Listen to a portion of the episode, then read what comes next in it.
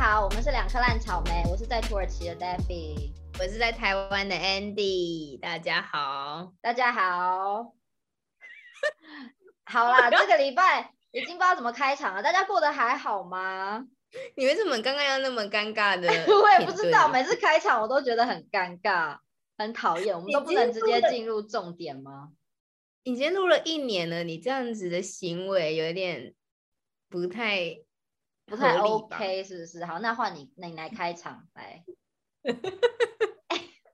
我就是站着说话不腰疼啊，讲人家比较快。嗯，你今天不是要跟我们分享你的学生吗？对，我们刚刚有稍微讨论一下，所以我今天就想要先来跟大家分享一下，我最近有一个新的学生，就是，哎，我想一下哦，哦，对啊，他是一个小朋友。然后呢，他跟我一直以来遇到的小朋友都不太一样。一般小朋友一开始都会非常害羞嘛，或然后就随着你的课程进行，他们越来越 open 这样，然后越来越活泼。但我最近遇到这个小朋友，他就是非常非常外向，非常活泼，从一开始就是一个很热情的孩子。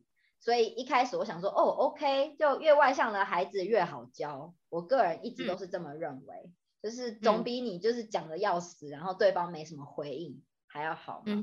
然后呢，反正就一切都很 OK。一开始他也都很配合，然后上课上课上到了我们最近在教家人，然后就讲到哥哥这个字，然后我就说是就是我就说哥哥嘛，但是他就硬要念 Gigi，念 G E G E 吗？对，他就硬要念 Gigi，然后我就说不是 Gigi 是哥哥。然后他就跟你一样，他就说，但是那个拼音写 G E G E，所以是 Gigi，但是一是呃。对，我就跟你一样，我就这样跟他解释，就是中文的拼音的规则。你看到一就要发呃的音，这样。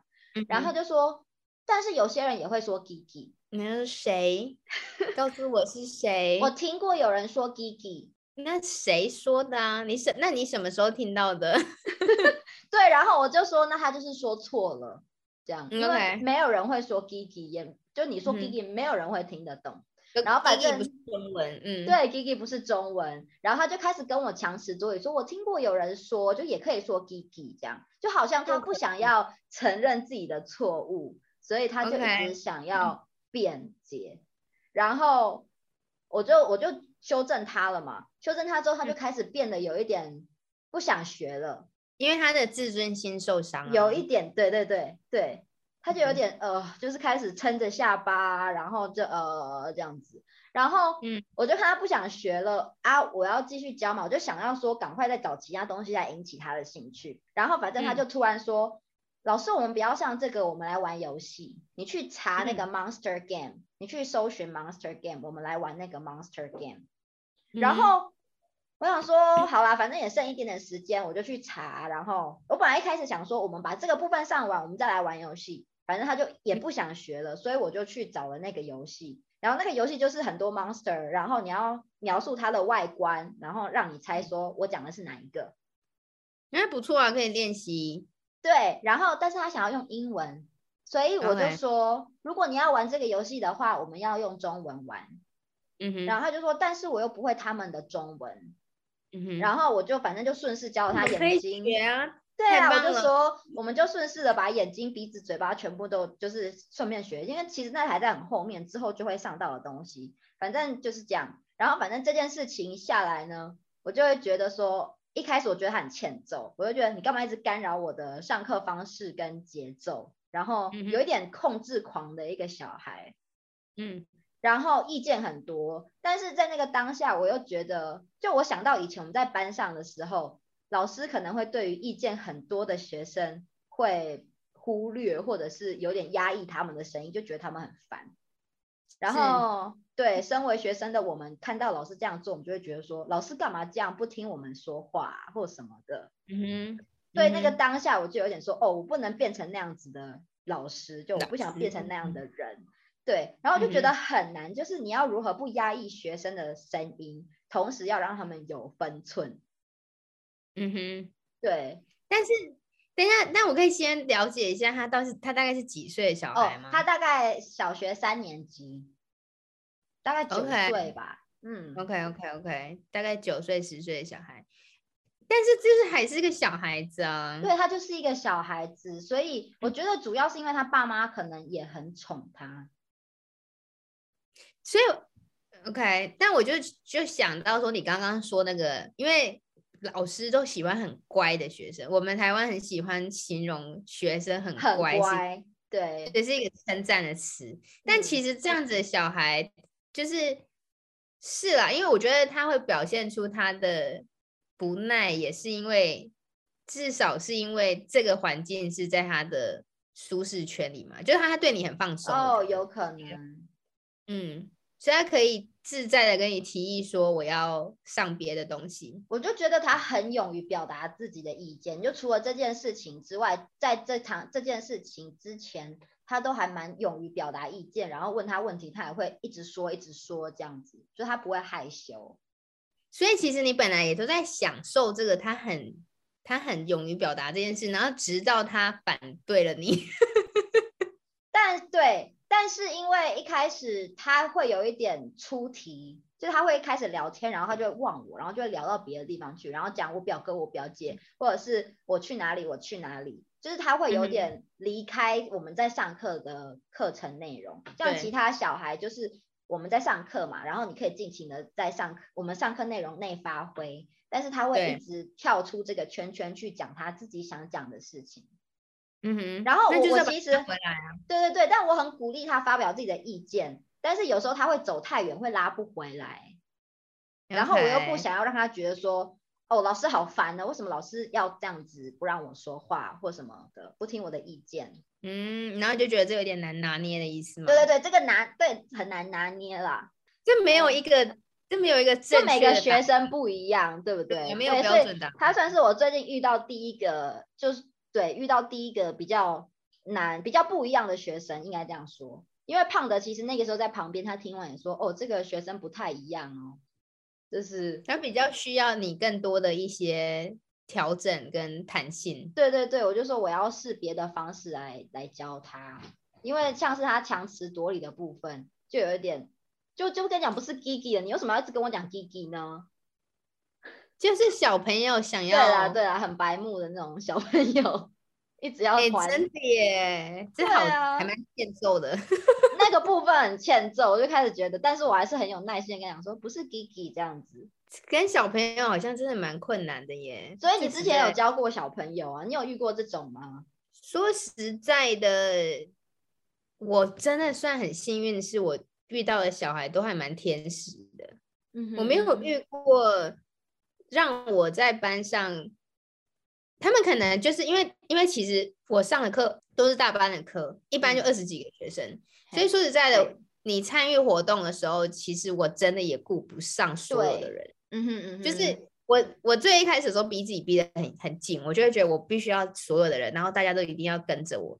但是后来我就有，就是一后来几个月以后，我就有发现说，事实上是本来学校的教育在这样子的，这样子的环。提供的我们提供，对我真的是只能够照顾到百分之八十的人，已经很了不起。因为你本来就是有一些离峰群的人，你真的是他要不太优秀，他你上的东西他根本他本来就一直 follow 得了，他已经都已经上的很好。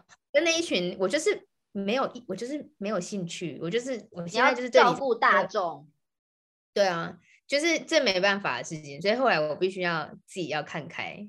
也是，那我就想说，如果现在是一一个班上，然后有一个小孩，你们在玩游戏，一个小孩突然不想玩，他就说我不要玩，我就是不要，不合群这样，那老师要怎么办呢？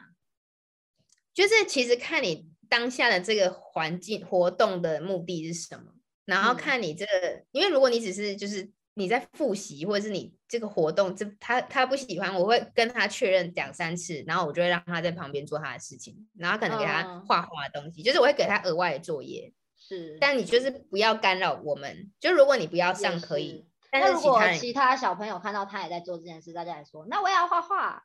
通常其实不会有，有可能会有，会有可能会有，但是因为呃，大部分的学生不会。因为你看一个人，你知道吗？也不会这么勇于表达意见，对对对，大家不会想要。如果真的发生的话，我们我我们通常的活动通常都是，比如说，呃，就会分成静态活动、动态活动，然后你要交叉。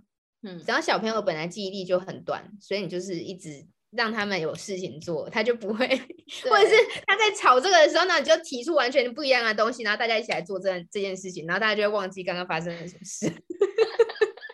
哎，小你要小朋友是鱼是不是？小朋友就是动物，我其实觉我就觉得，就是上小朋友的课，小学生就有一种是驯兽师的感觉，嗯，就那种这些人就是我们没有在学语言，对啊，对啊，真的，你就是在我，你就是很表面的东西，你当然可以，我说很表面，就是你知道都在活动啊，然后文化，然后就是在这些要好玩呐，这种体验啦。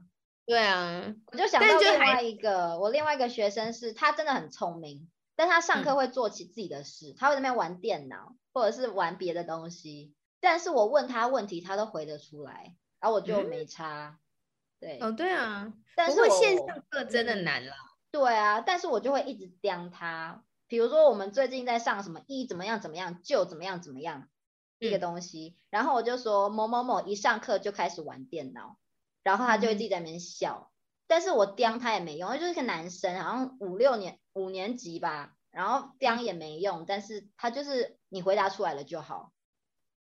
对啊，这这好好好笑哦。但线上课真的，我其实没有上过年纪这么小的线上课，我实在觉得就是有点太困难。哎，但是现 在五年级很成熟，哎，就是其实五年级就已经是有点青少年的那个。你不是五年级就开始跟网友聊天吗？其实五年级是一个已经懂事的年纪了，就不是小朋友，就跟他们聊天像是，就不用用太幼稚的方式跟他们讲话。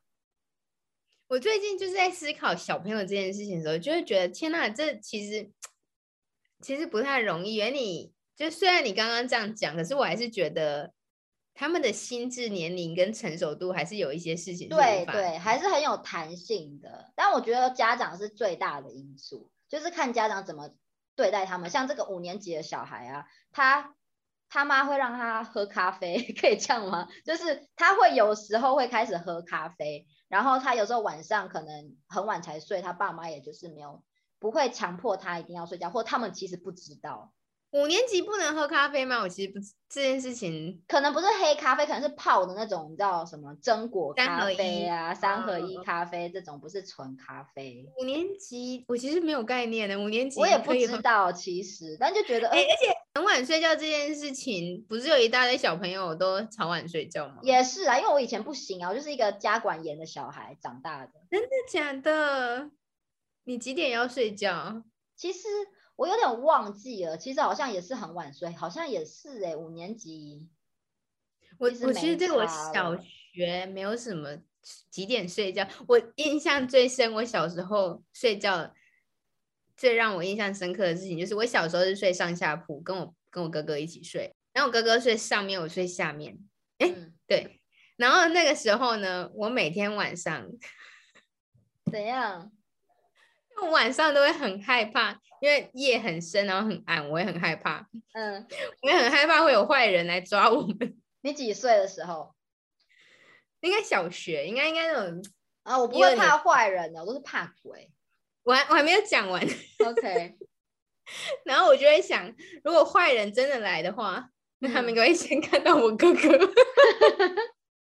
他会先抓你哥。他应该会先抓我哥。然后我就有机会可以大叫跟逃跑，每天每天晚上都在你战，就是逃跑策略。小剧场很多哎，所以我就在想，我们有一定要几点睡觉吗？好像不是我最大的压力来源。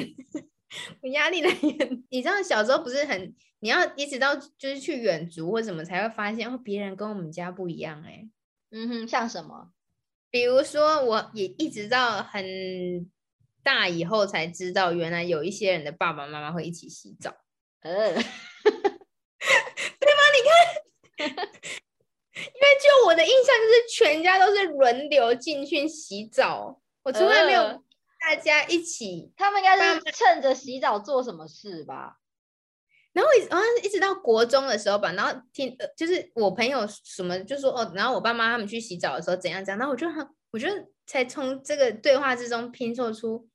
他们两个是一起进去 洗澡，不是轮流。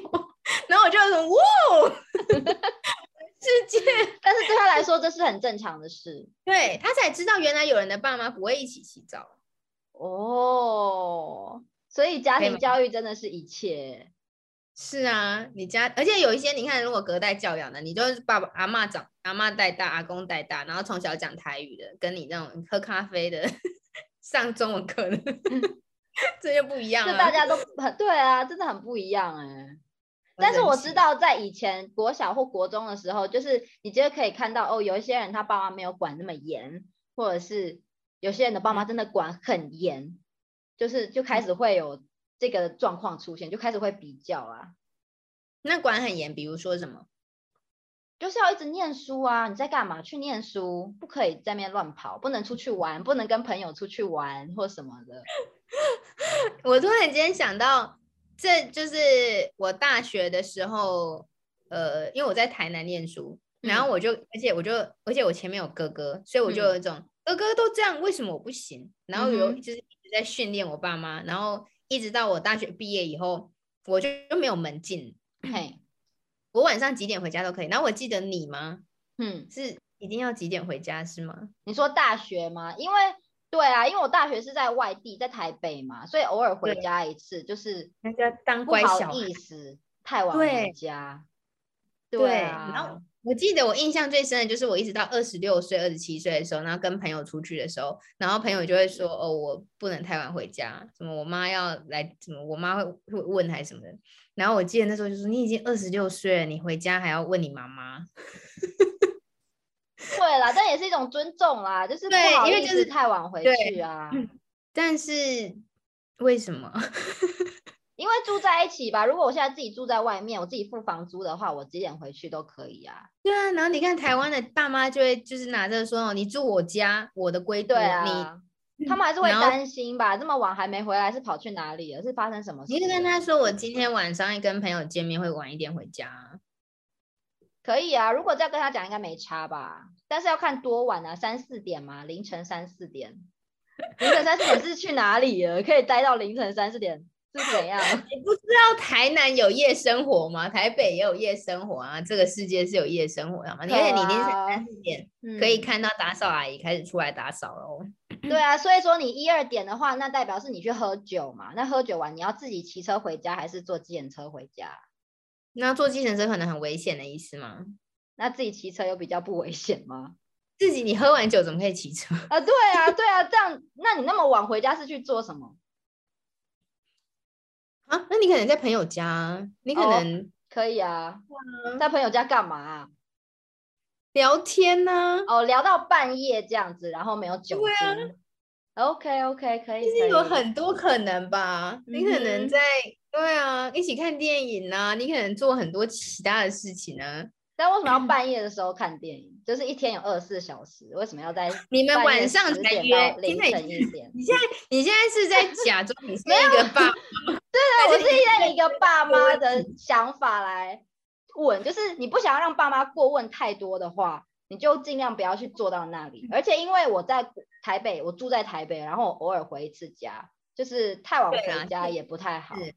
对，这这其实跟我后来我现在一样，我现在回来台湾时候就会，因为太久不在家，你就觉得我要尊重一点。对，好啦，我在思考家庭教育这件事情，我们以前没有聊过吗？好像还好哎，像我现在我刚刚讲的那个小朋友，我就觉得他的爸妈特别的宠他，就他上课上来班会叫妈说妈过来，就是那个语气也是很不，我不知道是他习惯了还是怎么样，但他语气就很差，说妈过来，我要问你问题这样，然后他就会时不时的一直叫他妈过来。你是那个把妈妈当女佣的概念吗？我也不知道，就是我们上课上到什么，然后想到说，哦，我们之前有一本书在哪里？妈，我那本书在哪里？这样就可能有点依赖，可能爸妈把他照顾的很好，然后他就是会一直喊他妈妈这样子。那你在家的时候是跟爸妈什么样的互动呢？很还好哎，我觉得是一个最普通、最普通的，没什么。你会妈，我的东西在哪里吗？我会，但其实比较多时候是在烦他吧，就故意要烦他，就让他大家知道说我在找这个东西。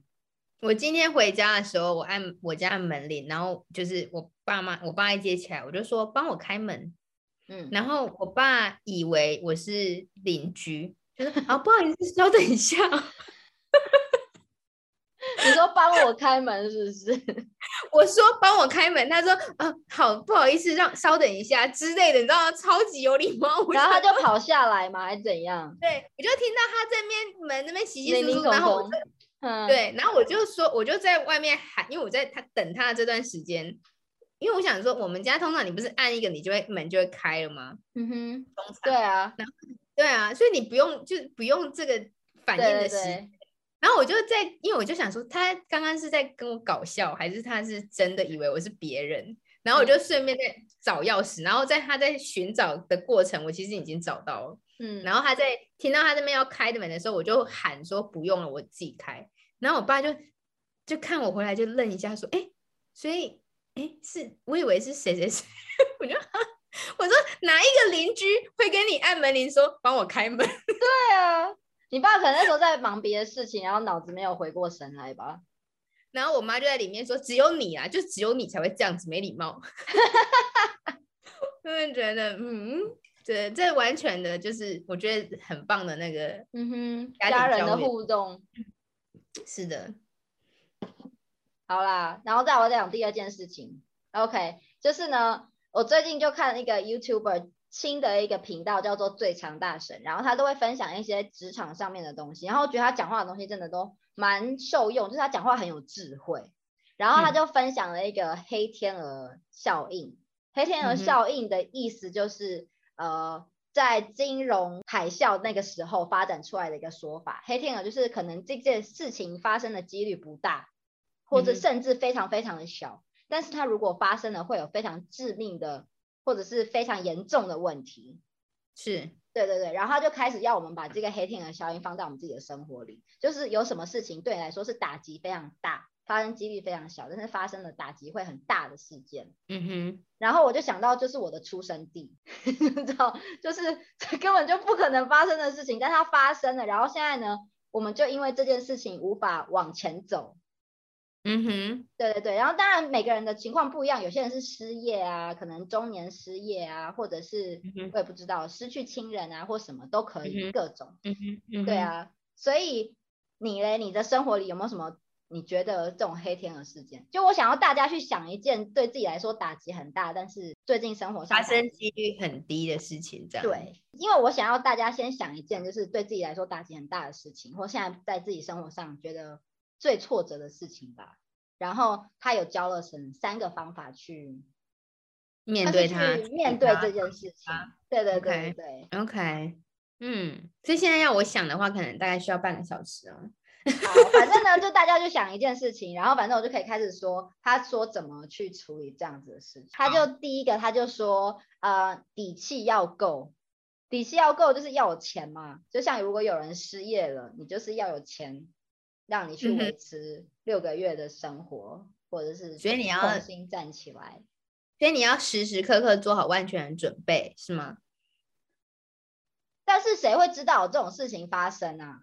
那你刚刚说要底气要够，那不是你如果平常没有这件事情，你要怎么样底气要够？对，然后就有人说，那如果我是月光族呢？就我赚的钱就这么多，我又存不了钱，怎么办？嗯嗯哼，然后他就说，那你就要。就是做多一点工作啊，跟别人借钱啊，或者是想办法的去当 Seven Eleven 店员也好啊，想办法去存一点钱这样子。然后再来第二个就是你要转移注意力，就是你不能一直把自己的那个焦点放在问题上面啊。对啊，对，因为问题只会就是你一直越担心这件事情，然后你花费越多的精神在这边，然后你会变得。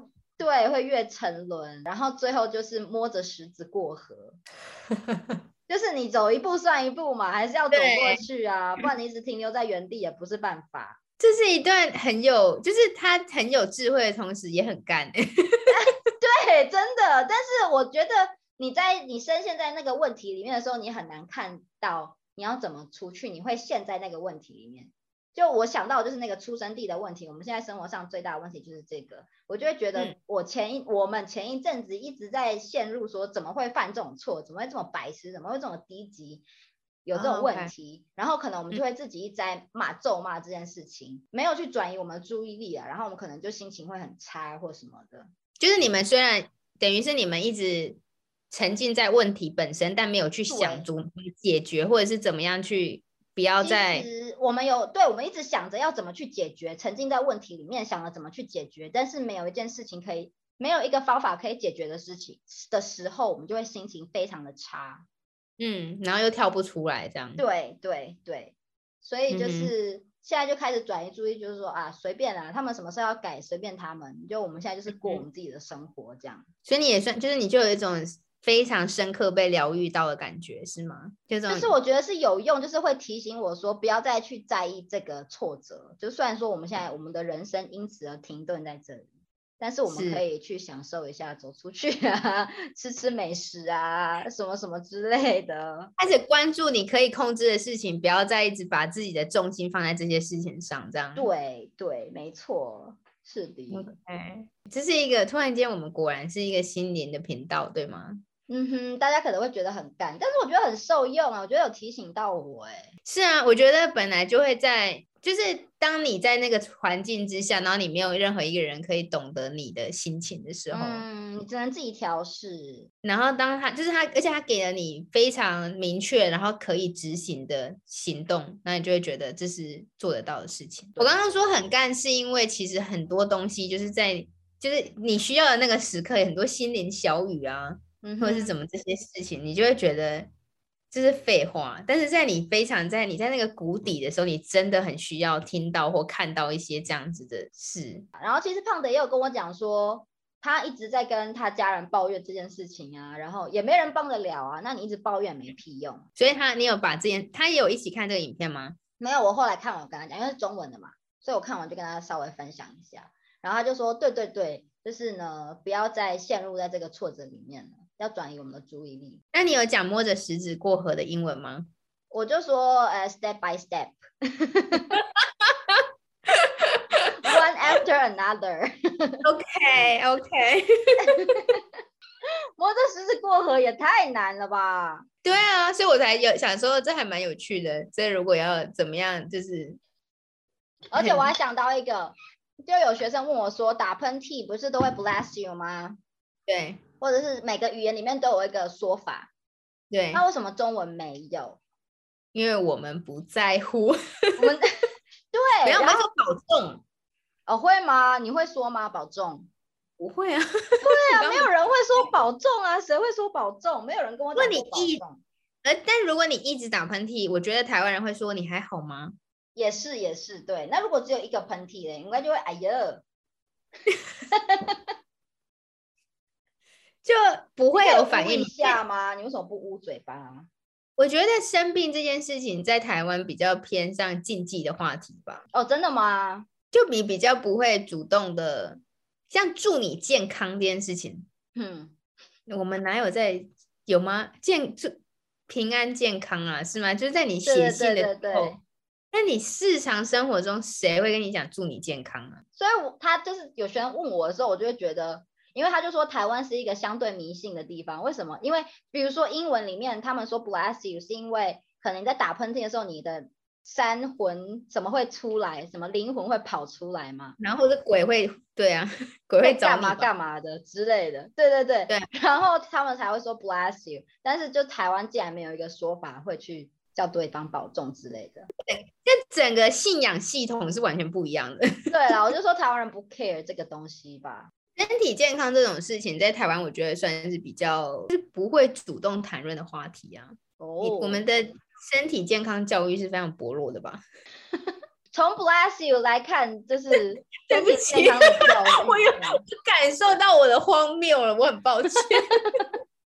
要来写一篇论文探讨一下这样。哎呦，但语言的，但是语言承载了文化啊，所以这这这语言，你不要再屁了，你可以不要再屁了吗？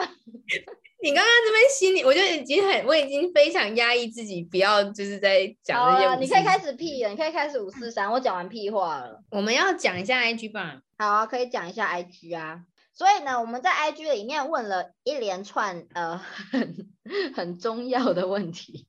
很中很中医的问题，大家如果没有听我们的 podcast，应该会觉得说啊，什么为什么 范畴跑到中医来了，好奇怪哦。但我就是很好奇，因为觉得其实这东西很台湾呢，就是只有我们的就是生活经验才有的吧？是是是。所以第一题就问了，你也从小吃中药吗？因为 David 从小就是吃中药长大的嘛，所以其实百分之五十将就过六成的人啦，六成的人都是有吃中药。因为我还其实我还蛮惊讶，原来有一些人没有吃中药。有些人不相信中药吧，有些人就是相信西医啊。好吧，再来第二个，你试过针灸吗？真的太难了，针灸真的真的很高很高 level。哎，我其实有被针过，哎，你突然间想起来你被针过吗？你但是我不是去看针灸，我是去就是有朋友学中医，所以他就帮我针灸，插了一根针在我的手上，看就一根吗？我就当他的白老鼠让他试插。哎，对，这些医生从小要学插别人，是 要有技术的插别人。我觉得这个话题我们可以跳过了。但是其实针灸，我有陪我妈去针灸过啊，就什么针灸减肥啊，针灸什么啊什么的。小时候有陪我妈去针灸，但是有哎，好像你这么一说有过。对啊，只有少数的十五趴的人有学，哎，有针灸过啦。大部分的人都没有被针刺过。我觉得被针刺是很可怕的事情哎。还有打针，对我来说，我到现在还是很恐惧打针这件事情。哦，真的吗？我有讲过我小时候有多怕打针吗？我觉得没有，就大概是我小小时候，诶六七岁的时候，然后有一次呢，因为我小时候是跟上幼稚园前是跟我阿公阿妈住，所以我阿妈呢就很喜欢带我去看病的时候可以打针就尽量打针，嗯，但是打针都是我很排斥的事情，所以我都会说我不要打针，然后阿妈就会顺着我。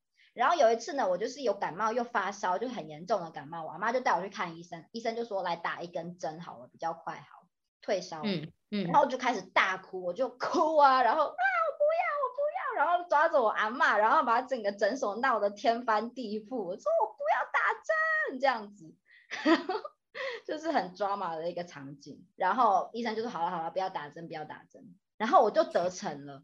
等一下，那是你已经知道打针很痛了吗？那是你。我觉得我就是对针有恐惧吧，我不喜欢尖尖的东西。因为你刚刚讲完之后，我突然间想到，我小时候好像都会觉得，我们家的概念是，那就去打一针比较快好，然后反而很喜欢打针呢。我的天哪，真的假的？哈，如果可以打一针，然后好，然后就好的比较快的话，然后我就会觉得好，那打针好。我觉得我的，我觉得我的印象是这样，你好成熟哦。而且我们家，我觉得我。在想我是不是真的是一个，我是一只羊，就人家叫我去哪里，我就哦好，好的，乖哦。我就是很不喜欢打针这个东西。然后呢，我还没讲完，我还没讲完。然后后来因为我就没办法打针嘛，然后感冒就会很慢好。然后后来隔没几天，我爸妈就回来，就是来我阿公妈家，就带我去看医生。嗯，然后那个时候医生就说要打针。我就说，我不要打针，我就开始要开始演上一出这个你知道哭天抢地的剧情这样场景。对，然后我说我不要打针，我妈就啪，你妈打你一巴掌吗？我忘记了，对我妈就啪下去，可能没有很重，但是我就吓到了，然后就去打针，然后我就去打针了。Oh my god，这好惊人哦！对，哎，我这辈子好像还没有被妈妈打过巴掌哎。对，我记得好像是她就闪，就就揍我，好恐怖哦！这是一个，我觉得我可能，我觉得医生可能也吓到吧，应该会创伤吧？这好恐怖哦！对啊，你看我记到现在，我还没上幼稚园哦，我到现在都还记得这件事。哎，对啊，你真的，哎，你这你可能童年有有童年阴影呢，我觉得应该可能，所以可能因为这件事情，我更讨厌打针。嗯，虽然我刚刚说我好像觉得讲的话好像很。喜欢打针或不怕打针，但事实上是我不管抽血或者是要就只要有针头的时候，我都没有办法直视。对，就是 我还是很害怕针这个东西，但是要打可以，反正就是一下下就过了。但是我还是很讨厌针这个东西，可以不打针就不要打。哎，但是说实在，像我前前一阵子，因为最近又这两年打很多针啊，你又又 COVID，然后又什么疫苗又一大堆，打最痛的那一支真的是痛到我就是就是我内心。咬了很多脏话，然后那个护士就说：“哎，不痛吗？你不酸吗？我说酸啊，酸到不行。他说哦，我看你没什么反应，我想说你没怎么样。我说没有，我很想。你很会忍耐，但是但是没办法，人人家护士，嗯嗯嗯，我想到也是打过最痛的一针，那真的很贱。我记得有一次我受跌倒受伤撞到头，然后我头去缝了三针，然后那个时候就脖子有顺势的扭到，然后就是。我头缝完之后，过好像三四天之后，我脖子超级超级痛，超级超级酸，没办法转头的那种。然后我妈就带我去那个骨科或什么什么科，我也不知道看。嗯哼然后她好像就是要帮打一针在我的肩膀上。然后那个时候我已经比较大了，所以你要打就打吧。但问题是，他打他不是直接打下去哦，他是戳一个地方，说是这里吗？然后拔起来再戳另外一个地方，是这里吗？然后就一直拿针刺我在痛的地方，哎，好可怕哦！那个超痛的，我的老天爷，这也太……我跟打针真的是，我真的超讨厌打针的啦，好夸张哦！哎，为了打针被妈妈打，好可怕哦！对啊，我妈赏我巴掌，哎，啊，跟你你可以打电话回去骂妈妈，说我今天想到你当年三十年前，在我不打针的时候赏我巴掌。好了，再来下一个。你试过拔罐吗？